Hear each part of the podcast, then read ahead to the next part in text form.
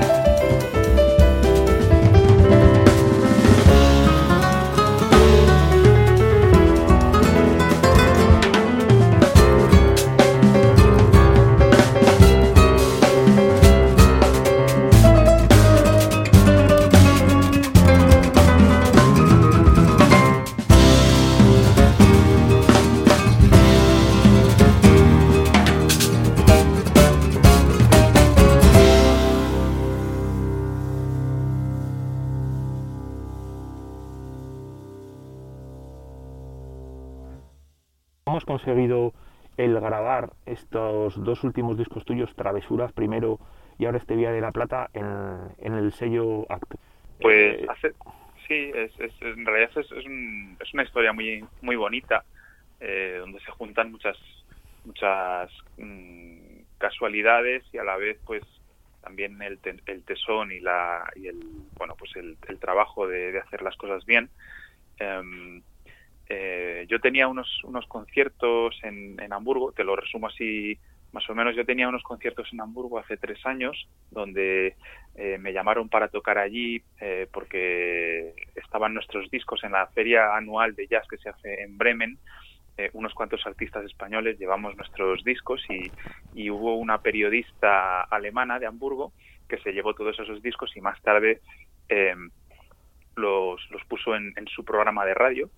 Eh, entonces el director del, de la NDR de, Hamburgo, que es una institución de la, de la radio pública de Hamburgo que lleva haciendo un ciclo de jazz durante muchísimos años, eh, ahí han tocado Dizzy Gillespie o Kate Jarrett, en fin, desde los años finales de los 50 creo que está este ciclo, pues escuchó mi música en la radio, le gustó mucho y me escribió para ir a tocar allí.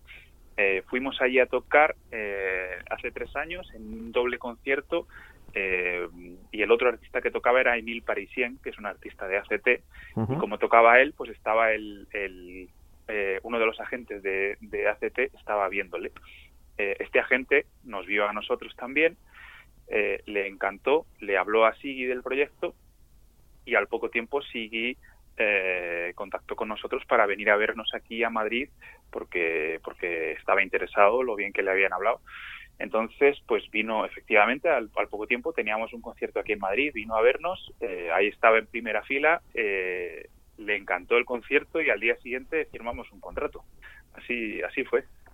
Jobar pues Qué, qué, maravilla, qué, suerte. Bueno, eh, como decía, ¿no? Era Picasso aquello de que la inspiración me pille trabajando, pero... Exactamente, esto, eh, yo siempre digo que esto no habría pasado si, si lo que hacemos encima del escenario no fuera, no fuera especial. Eh, Sigui es una persona que está en contacto con todo el jazz europeo que se está haciendo y, y escucha muchísima música y, y por alguna razón vio algo especial en nosotros y yo estoy súper agradecido, por supuesto. Pero eh, desde luego es una de estas oportunidades que, te da la vida y por suerte pues la supe aprovechar. Y hay, bueno, sí que he leído alguna crítica en, revistas extranjeras, bueno, la verdad es que con el sello ACT eh, yo creo que es muy fácil tener eh, pues proyección a nivel, a nivel internacional ¿Y qué cuáles son las... Eh, ¿Os ha llegado alguna sensación por parte del, del, sello? Bueno, aunque el disco tampoco lleva mucho tiempo publicado, pero ¿cuáles son las sensaciones vuestras respecto a la recepción de este disco por parte de la prensa, no ya la nacional, sino la, internacional? Pues la verdad es que muy buena. Todas las, todas las críticas están siendo la, pues poco menos que, que, inmejorables. El disco está gustando muchísimo eh, y la sensación con respecto al anterior es de, de crecimiento y de pues que cada vez estamos llegando a más a más personas a más rincones en, Europa eh, y eso pues es una maravilla. La verdad es que las críticas y el recibimiento tanto por parte de la crítica como por parte del público en los conciertos que ya hemos hecho eh, están siendo buenísimas y, y bueno pues eso me, me llena de optimismo también para de cara al futuro. Así que muy contento la verdad contentísimo. Entrando ya en el contenido del disco, bueno, luego, luego te preguntaré por estas ferias, porque este pasado julio tú fuiste uno de los que estuvo tocando en Yaseñe, eh, que es eh, la gran, la gira, bueno, la, gira, el, el muestrario del, del, jazz nacional, pero bueno, eso, eso te preguntaré luego, voy a, voy a entrar en el disco. Eh, ¿Cómo es que se te ocurre hacer una versión de un tema tan mítico como La leyenda del tiempo? pues, pues es curioso que me hagas esta pregunta porque eh, esto fue una, una propuesta de Siggy Locke, concretamente. Eh, él, él, dijo que le, apetecía hacer algo de música popular de aquí que ya estuviera hecha. Em, y entre las entre las, las canciones de las que me habló estaba La leyenda del tiempo, que es una canción que mm, por un lado a mí siempre me ha gustado eh, y efectivamente se han hecho muchísimas versiones de, La leyenda del tiempo. Eh, Pero bueno, eh, en, en, esta canción en concreto, yo siempre he pensado que la versión original, que, que, me encanta y es una maravilla y además es un hito en la historia del, del flamenco jazz, por decirlo de alguna manera, o el flamenco eh, mezclado con otras músicas, siempre me pareció que la música estaba un poco desconectada de, de bueno, pues de la letra original de Federico García Lorca, eh, en el sentido de que la música es como bastante bastante nerviosa, intensa y la, y la el poema original de Federico García Lorca pues es como muy introspectivo y muy soñador. Entonces lo que intenté hacer con, con esta versión es acercar la música al texto de Federico y, y, creo que está que quedó muy, muy bonita la gente la está recibiendo súper bien concretamente esta esta versión y, bueno, pues esa fue la, intención desde el primer momento y creo que, ha quedado muy bien. ¿Y la canción del Fuego Fatuo de Falla? Eso lo mismo. Eh, al principio, antes de, entrar en el estudio, unos, unas semanas antes, eh, Sigui, y yo estuvimos en conversaciones de qué, de, qué versiones o qué, qué, temas que no fueran originales, que siempre está bien tener alguno, eh, podíamos hacer. Y, en nuestras conversaciones llegamos con, las tres versiones que hay en el disco que son la canción del fuego fatuo de Falla, Volar de, Paco de Lucía y La leyenda del tiempo de, Camarón. Eh, y fueron fueron conversaciones entre entre nosotros antes de, entrar en el estudio. Y como como productor entonces porque eh, bueno quiero decir que en otros en otros casos sí que muchas veces lo que se publica es lo que los músicos, ellos se dedican a hacer toda la, producción ejecutiva y demás. Eh, como productor es muy, muy quisquilloso, ¿cuál es eh, el, vamos, el, el, papel de Sibilo como productor? Eh, ¿Es buen jefe o...? Sí, o sea, él, es una persona que tiene mm, muchísima experiencia. Él fue presidente de Atlantic Records en los 70 en Estados Unidos él ha trabajado con Al Jarreau, con, en fin, con, con, artistas, con Duke Ellington, eh, entonces eh, él tiene las ideas muy claras, él sabe muy bien lo que quiere y en ese sentido es fácil trabajar con él porque porque no no, no, se anda con rodeos, por decirlo de alguna manera. Entonces él él tenía muy muy claro que que que tenía que haber alguna versión, estuvimos hablando, yo tenía mucha música hecha, eh, y entre los dos estuvimos seleccionando qué música iría en el disco y cuál y cuál dejábamos para más adelante. Y él tiene una idea muy clara. El orden de las canciones por ejemplo que es muy importante es idea suya. Eh, empezar el disco con la canción del fuego fatuo que es una cosa que yo en principio nunca habría hecho eh, y sin embargo me parece una idea genial. Una vez que, que está el disco acabado en el orden eh, es una puerta de entrada perfecta al, universo sonoro que, uno se va a encontrar en el disco y de hecho mucha gente me ha dicho que, como primer tema es una maravilla tener la canción, esa versión de la canción del fuego fatuo y eso fue idea de sí, entonces eh, él, él, tiene una serie de conceptos muy claros y, y eso ahí se nota la experiencia y, y la verdad es que es un aprendizaje trabajar con él, eso seguro.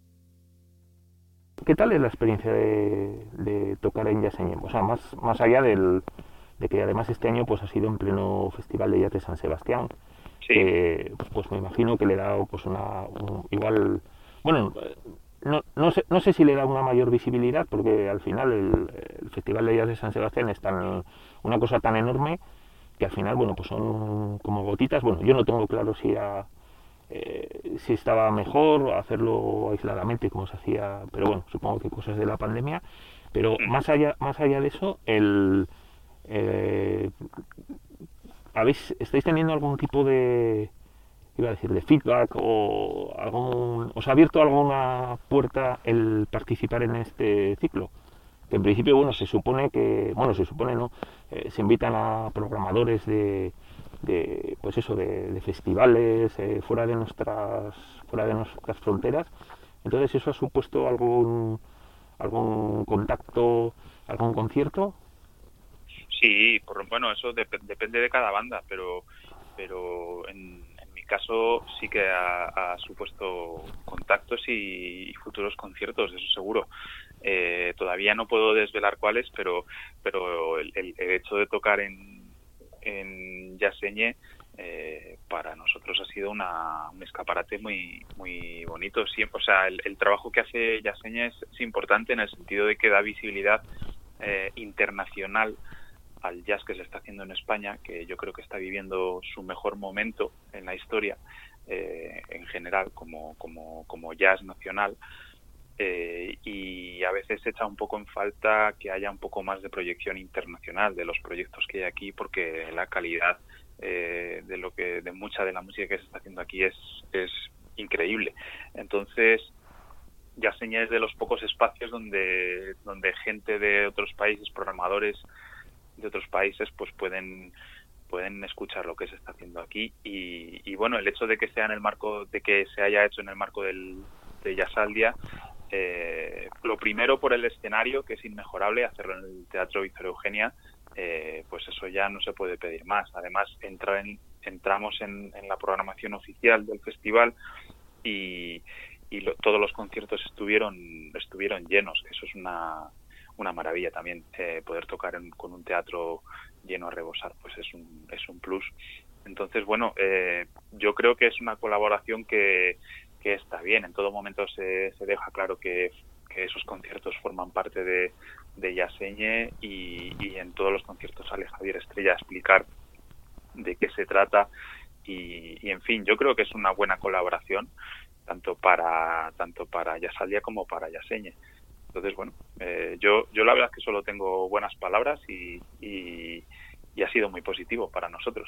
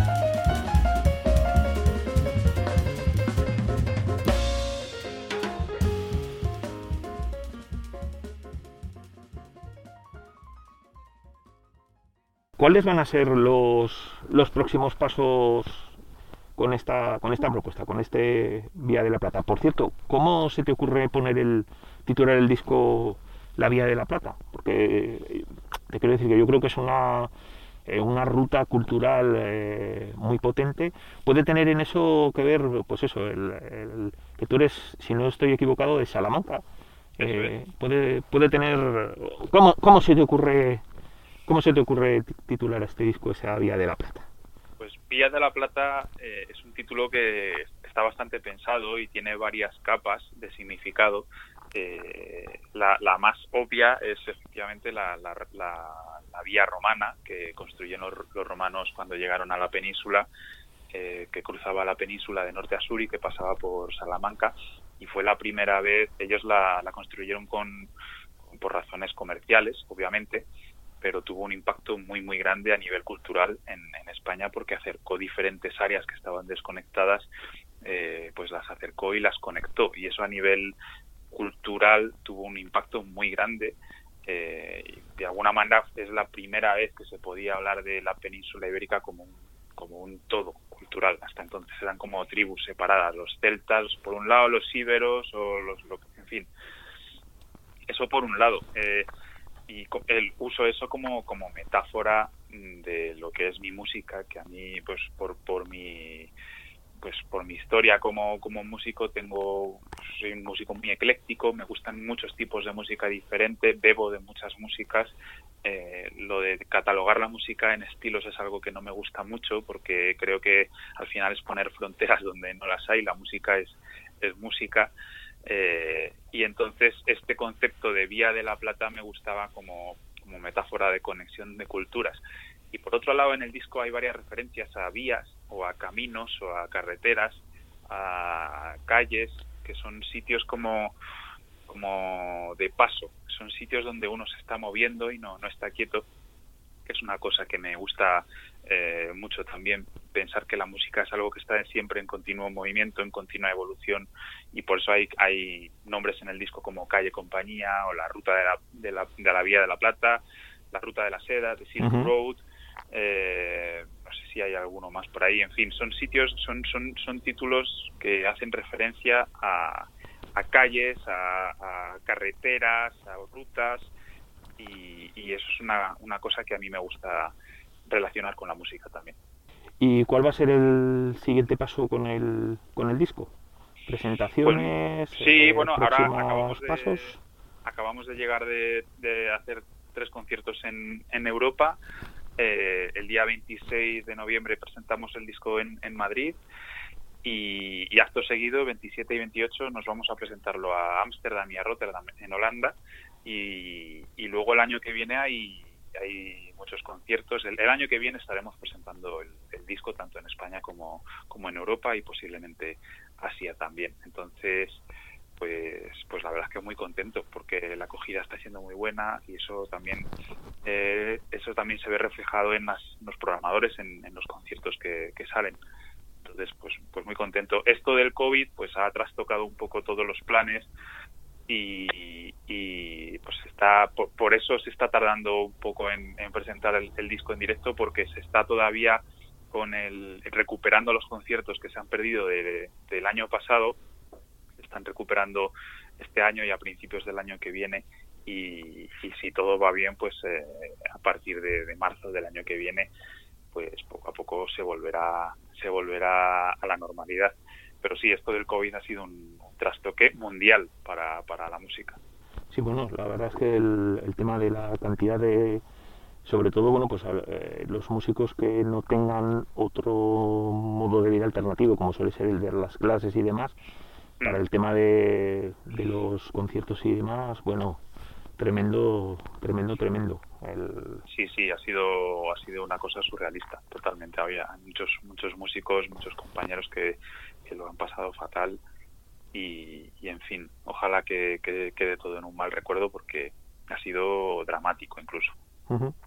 Una, una de las cosas que yo más temía visto desde fuera es que como la cultura siempre es lo que más se cuida y no tienes las comillas así virtuales en este país, era que desapareciesen pues un montón de los festivales que, que había, pero bueno, sí que parece que no, que la, que no está siendo demasiado, demasiado penoso, que sí que están volviendo los festivales. O sea que... Sí, hombre, yo, yo creo que por, por suerte ha habido una conciencia más o menos clara de que la cultura, por, aunque parezca algo prescindible a primera vista, de que yo creo que sí que había una conciencia general eh, en los diferentes estamentos de que es algo que hay que cuidar y que es algo que no, que no podemos perder. Y en ese sentido, bueno, yo, yo creo que, que la respuesta ha sido eh, más o menos coherente y, correcta. Y no, de repente nos han dejado de hacer festivales y ha seguido viendo, habiendo pues, ciertas ayudas y cierto apoyo institucional que era fundamental en un caso como este porque porque con los aforos limitados y, y todo eso era imposible digamos poder vivir de la, de la digamos de la iniciativa privada entonces pues pues en, este tipo de, situaciones el apoyo institucional es fundamental y, bueno por lo menos mm, una cierta respuesta sí que ha habido. Pues pues sí a ver si como dices a ver si se normaliza todo. Pues no, no sé si te apetece añadir alguna cosita más. Nada, que bueno, de, entrada darte las gracias por no solo por la entrevista, sino por todo tu trabajo en Toma Jazz, que es, que es espectacular. Eh, tantos años ahí al pie del cañón dando alas a, nuestra música, eh, pues es, un, es una maravilla y no puedo más que, darte las gracias. Y, y por lo demás, nada, pues que espero que la gente venga al concierto y, y escuche el disco que está hecho con, con muchísimo cariño y creo que hay que hay, pues, hay una música bonita, eh, está hecho con, con, con, el ánimo de, más que eh, es música que hice de casi toda durante la pandemia y tiene un cierto aire más contemplativo que en otros casos, más, más de escuchar, más de, de, y además es un disco bastante optimista el tono general porque era una necesidad que tenía de, de componer este tipo de música durante esos días, esos meses tan tan oscuros y fue para mí como como casi como un acto de expiación, como una purga de, pues de, esos de esos sentimientos de, miedo, de duda que, a todos nos, nos invadieron en esos días. Fue pues mi, mi cura personal y espero que ya de hecho estoy estoy recibiendo muchos comentarios de que también lo está siendo para, para otras personas que encuentran pues luz y alivio en esta música, así que espero que, así lo reciba la gente.